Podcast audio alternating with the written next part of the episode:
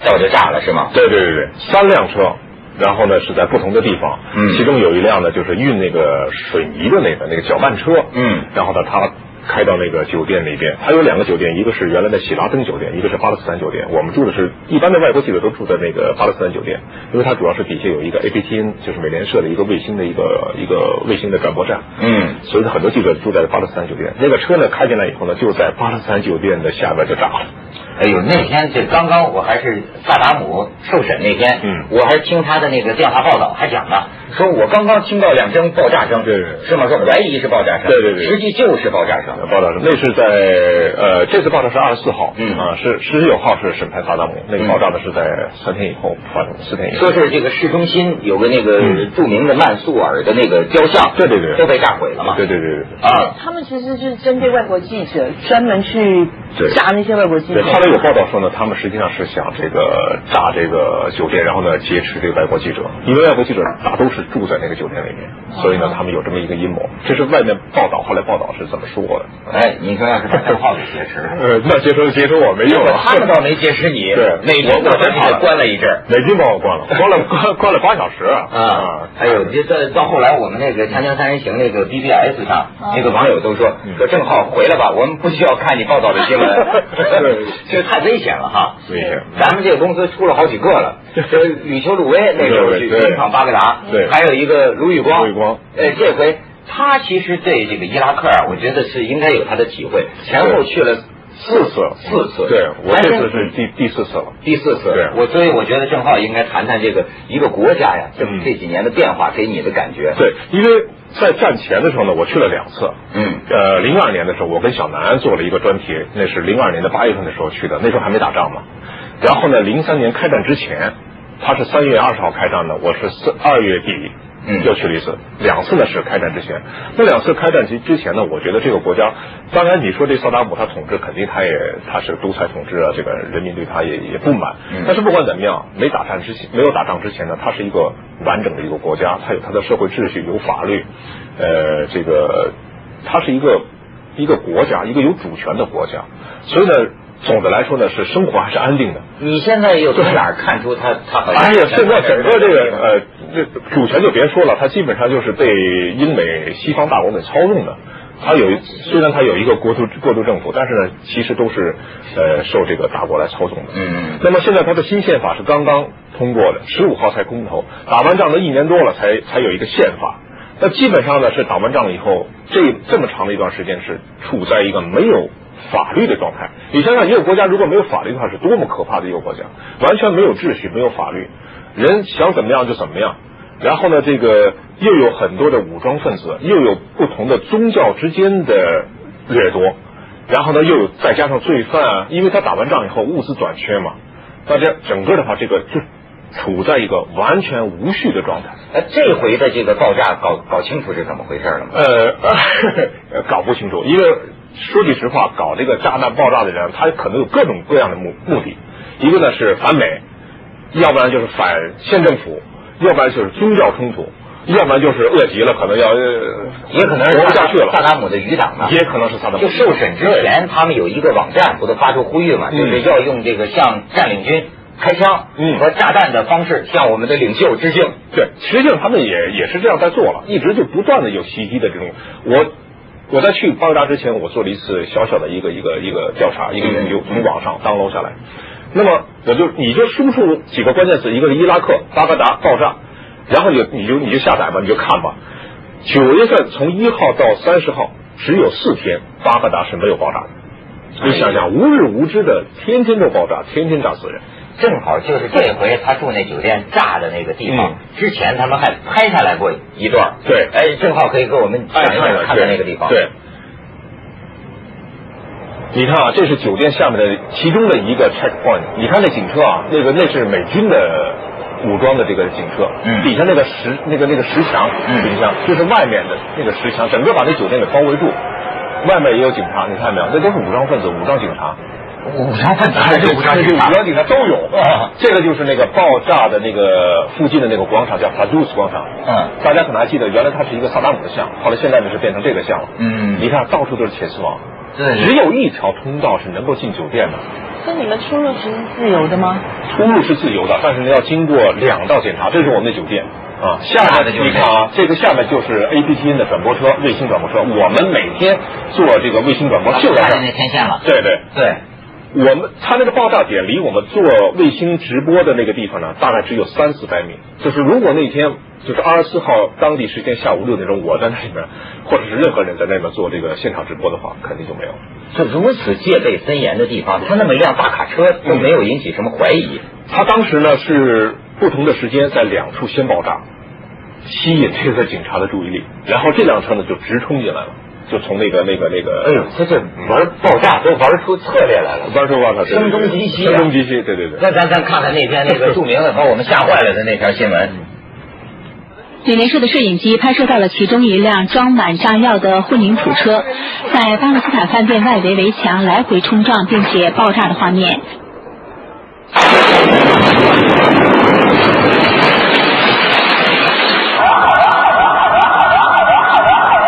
而就在不到五分钟之前，饭店前的广场另两处地点也相继发生了两起汽车炸弹爆炸。十九层高的巴勒斯坦饭店面向广场一边，几乎所有房间都遭到了损毁。饭店四周弥漫着烟雾，三名美联社雇员受了轻伤，另外有三名受伤的摄影记者需要送往医院治疗。饭店的大堂损毁最为严重，天花板散落满地，记者纷纷撤到了安全的地方暂避。爆炸发生正值星期一的黄昏，接近穆斯林开斋的时间。伊拉克军方和联军立即加强了饭店周边的保安。美军和伊拉克当局都表示，饭店内并没有人丧生，美军也没有人员受到伤亡，死者大部分都是路过的平民以及执勤的警员。伊拉克国安部的一名顾问透露，三起汽车爆炸各相隔不到两分钟，爆炸的地点是位于通过饭店的三个主要路口。武装分子还配备了火箭弹和轻型武器，显示出三起袭击经过了精心策划，目的是要夺取饭店的保安，挟持外国记者作为人质。巴勒斯坦饭店以及位于同一地点的喜来登饭店外的保安围墙被混凝土车炸开了一个大洞。这两间饭店是外国记者以及外国承包商集中入住的地方。去年十月初也遭到了火箭袭击。凤凰卫视综合报道。你看我刚才看这画面，我有一个感触，就是那些受伤的人啊，我们我住那酒店的期间呢，天天跟他们接触，啊，就见过。这这就很熟了，因为他们就是。因为美联社呢，实际上真正的美国人在那工作的很少，都是雇佣的当地的人来这个操作这个设备啊什么的。所以你看呢，有一个其中捂着脸的那个，但是那个就是一个操作员，就是我每次我们做这个卫星的时候，他都负责操作，他的脸当时就被炸了。所以我们看了以后，确实还有那大堂，你看那大堂啊，我们每天出出进进都在那儿嘛，休息啊，就他旁旁边还有一个小卖铺，我们也能买水啊什么都在那儿，怎么都没了，都掀掉了。啊哎呦，这真是，这我觉得这有的采访命悬一线呢。对，您要是晚离开点儿，这家伙太悬了。是比较悬。王伟看见什么什么感觉？我其实，我觉得我我们生在一个这么这么好的一个环境里面，但是我们常常还有很多抱怨，就是说啊，这个生呃工呃生呃生活不好啦，这个不公平，那个不公平，我薪水不够，什么什么东西。我前一段时间看了一个就是巴勒斯坦的战地记者的一个采访，他其实也是当地人，然后他就他就真的是他就他就告诉我们说，嗯，其实很多镜头，像你们在现场的时候，很多很多镜头，他说对我们来讲，生命安全是最重要的。他说所有的 take 都可以有第二个 take、第三个 take，我我这个角度拍不到，我换个角度拍，但是对于我来讲，摄影师的那个生命是非常非常重要的。因为生命里面有没有第二个 take，到最后他真的最后在那个采访那个镜头，他就是那种眼泛泪光，就自己坐在那边喃喃自语。为为什么没有为什么每天压力都这么大？我对好想离开这个地方，我好想离开这个地方。如果谁能把我带离开这个地方？哦，那时候真的觉得我们还有什么好抱怨的？对，是是这样。嗯，对，你看那个咱咱们先去一下广告，然后听听这个郑浩这名这个火线记者的这个感受。锵锵三人行，广告之后见。到街上去去采访这个老百姓的反嗯应，当时他还有两个这个当地人给他做保镖，嗯，光天化日下就被劫持走了，三天以后被放了。估计呢，可能是给了钱啊，或者怎么样，或者是可能打劫的人呢，他没有什么特别的目的，只是想要钱。但是就是说记者，就是像刚才广美说的，记者的生命基本上是在这种呃战地啊或者是战乱的地方是没有任何保障的。是嗯，我也见过好多这个摄影记者，还拿奖的哎，就是在伊拉克、中东一带经常采访的嗯。哎，你跟他们接触，你觉得哈嗯，有多少？比如说像我这样的是职业被迫的，嗯是吧？有多少是有有些人充满了他是真的热诚的他喜欢嗯这这种冒险。有这样的有这样的记者，但是我我相信不会太多。很多的西方记者或者是当地记者，其实他们做这种工作呢，有两个原因，一个呢就是薪水特高，啊薪水特别高。我们曾经接触过的一个俄罗斯记者，他的薪水呢是一天一万美金，一天一万美金，对，一天国际冒险的超模这呀个还国冒际险的代价，这个还国不际是超模嘛国，际超模也就是这个价对 格。啊是吗，这个还不是最高的。俄罗斯的记者，你想想，俄罗斯的记者一般来讲在，在这个国际在同行里面，他还不是最最什么。如果你要是大牌记者，CNN 啊，或者是西方主流媒体的记者，那就更不得了。还有一个呢，就是就像你们所说，他确实有这个事业心，想做这种这种冒险的这种这种一线的这种心理。有大事发生的地方嗯就有我的存在大。多数大多数都是为了钱。对对对，大多数这正好这有言外之意 啊，经常到这种地方采访就需要补助啊。不，我的我意思就是说呢，像记者没有生命保障哈。其实你想想，像伊拉克的法官他都没有任何的保对障，。听说是有一个也也给刺杀了。哎呦，就是这个，就啊是你、你不知道能不能看到啊？就是你看这报纸大大幅报道，啊这个法官呢是为萨达姆辩护的十三个律师团里面的一个主要辩护律师律师，啊，叫萨东加拉比。嗯十九号开庭，他当时是做主要发言，主要的辩护陈词。嗯嗯二十一号就被就被杀了。他在家里，他家里是一个高度设防的一个一个一个地方。那美军啊，里三层外三层的，包括还有当地的警察。但是八点多钟的时候，晚上八点多的时候，五六个穿西装的人，号称是伊拉克内政部的人，找他要是说事儿，我就把他带走了。带走以后，在一个小的清真寺的门口乱枪扫扫死。第二天早上才发现，你像这不要说我们记者了，就连这种律师、政府特别委派的辩护律师，这还都没有保障。嗯，哎呦，多恐怖啊这是一个什么？他拍的画面呢？他有些是在新闻，他新闻是有目的的，报道什么就配什么画面。嗯但是他还有一些浮光掠影，我觉得反倒能反映巴格达这个街头的这个对是对个什么情况。咱们可以让郑浩给我们介绍一下。嗯，你看，这是当时呢，这是我们去拍一个一个一个故事，就是伊拉克人现在没有油，要排大队排四五个小时去加油。伊拉克是产油的国家，大家不要忘了，嗯嗯嗯现在居然没有油。你看看，我去拍的时候，我拿了一个国旗，为什么呀？那警察看见后面站着那拿枪那个，嗯那就是警察，他们随时可以开枪的，是没有任何的法律约束的，他可以认为有必要，他梆梆梆梆就就就打架。你看那警察警。警警警察不要依法执法。没有什么法，那有什么法？他认为这个地方可能要失控了，或者怎么样，汪汪他就可以开枪。你自己天哪你自己有没有什么准备措施呢？我们有什么？我跟你讲一个笑话，所有到那儿的去的记者，外国记者都是防弹衣、钢盔，这是最基本的。嗯你看我们，我们有什么？什么也没有。我们也带了一件防弹衣，但是那防弹衣根本就是只有一件，就根本也没用的。俄罗斯的士兵曾经梆梆一枪给打穿过那个那个那个那个。还那防弹弓呢 对对对，就是说美军后来扣着我们说都都很感叹，他说你们两个就这么就来了，我说就就就就这么哦来，这没有，怎么美啊军把你们给扣了呢？ 这事儿还没说呢对啊！当时呢，我们是在一个那个检查站的外面，我们嗯去申请这个采访证。啊这个采访证的地方呢，是设在他们那个绿区里面。嗯当时我们经过一个检查站的时候呢，就拍摄这个检查站的那个那个情况。按照我以前前三次的这个经验啊，美军是愿意让人采访的，特别是我战后刚刚打完仗，八月份他三月份打完仗，零三年三月份打完仗，我八月份又去的时候呢，美军当时以胜利者的姿态嘛，所以到处接受记者采访，所以我以为这次还可以呢，就拍，拍了，当时他也没阻阻止，等到进到那个检查站的时候，哗，就把我们包围了。包围以后呢，就说你们刚才前十分钟干嘛来着？我说前十分钟在拍来着， 啊，把袋子就铐上了。铐上了以后呢，这个就四小时，就光这扣这个袋子，然后前后的来问我们啊，你们是哪个国家的，来干什么来了，住在哪儿，啊、有没有联系电话，是公司是哪儿的，问的非常详细，而且不同的军官来问，这就四个小时就在外面站着。然后呢，其这个这个这个美军呢就说呢这块不安全，因为前几天呢就发生过爆炸，而且那个残残余了，我还看见那个车，你们站在后边，后什么地方呢？就是一个大坦克的后边，哦哦，站啊在战站在他后面，然后一个美军在旁边看着我们，然后呢，他让我们走，走了呢，他给我一张条，大家看啊，这这这这美军也开刀条啊，美军的路条 这个说正正号正好啊，说你这个袋子啊，呃，两盘袋子就铐下了，啊，他把我的机器也铐上了，我就觉得很没有道理。我说你你扣我的机器是嗯没有道理的，你扣我袋子可以，但是你扣我机器，我后四天后五天我拿什么采访？他说那你就等着吧，我得请示，一等就四个小时，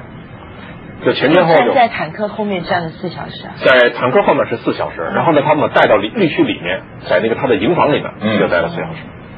这都对有啊。呃，这不是说有有可能萨达姆关在他隔壁嘛？是啊对对，因为萨达姆审判也是在绿区里面，啊对那萨达姆审判的时候，你能接近到什么地方？接近不了。他一共有全球大概有七八十个媒体申请，但是全球呢，最后他只挑选了十家是能够进入到法庭里面的，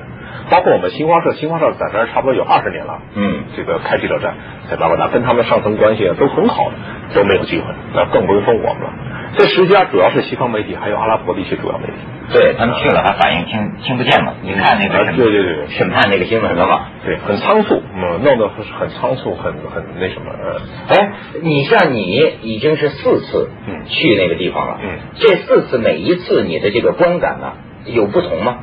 非常不同，呃非常不一样，哎落差特别大啊！啊这怎么我我这次去说句实话，我觉得特别悲哀，我就心情就觉得特别难过，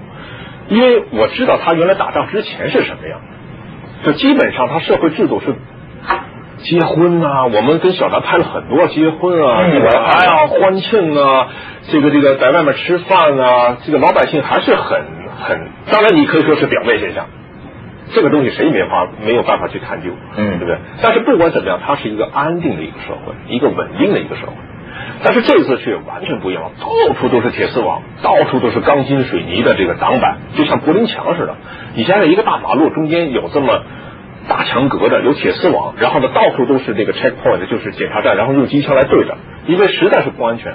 警车鸣笛而过，天上直升飞机，我们刚才还有段片他没放，就是直升飞机啊，来回二十四小时不停的在那儿飞是，吗你根本晚上睡觉的时候，汪汪汪汪汪汪，直升飞机就来了。然后呢，到处就一会儿呜，这块就一股黑烟，那块汪汪汪又一股黑烟，就哪儿都有这种爆炸现。在跟战争的时候其实基本上还是一样的它，就是一个大战场，现在整个就是一个处在一个战乱的状态。所以不要讲社会秩序了，没有人可以正常的生活、工作都很难没有了吧？很难这个正常的生活，因为你不知道什么时候你出上街的时候，当身边就有一个汽车炸弹爆炸。对，那你如果照这样说，这家里的人今天出门上班，没准就回不来了。多啊，这种事儿太多了，一天要炸死二十多个的，一次爆炸炸死二十多个，一次这个踩踏事件有两百多人死亡，你想想。哎呦天哪！咱们去一下广告，锵锵三人行广告之后见。你我原来听你说过，就是说他其实这个地方的人过去过的日子，要照咱观察，哎呦他曾经很不错，非常好。他七十年代的时候，他是最强大的欧，就是这个中东，嗯他人出去啊、旅游啊、给小费啊，都是几百美金。所以有一句俗话，就是你这个人很巴格达，很巴格达，很巴格达，就是这这你很富有，啊，就大方你。是大方啊。他有油，两条大河。古文明、古文化都是在这个两河流域这个产生的嘛，这最古老的大学最古老的大哎，巴格大学两百多年历史，非常棒的大学。我就战前我跟小南曾经去去过那个大学看过，建筑棒极了，机场棒极了，但现在都都全毁了。啊，所以你当你看到一个国家被毁了的时候，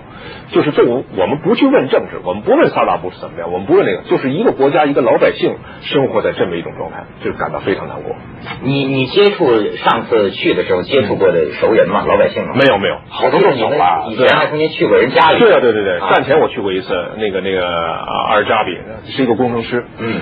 战后我又去过一次，但是这次我就没去，因为什么呢？他住那地方已经被层层包围，根本都进不去，我都找不到那门儿去，好多地方都是只有一个通道，这车转来转去都找不到那门儿在什么地方，那等于说现在巴格达人串门都不方便哎哎，。更不方便，这不是跟打监狱一样。所以这这种资讯的流通现在是用什么方法？我看你带了很多很漂亮的报纸回来哎，，对，这报纸呢是它现在是都有，阿拉伯主要是阿拉伯文的啊、这报纸，但是呢，这个电视的媒体电视呢有两家是本地的。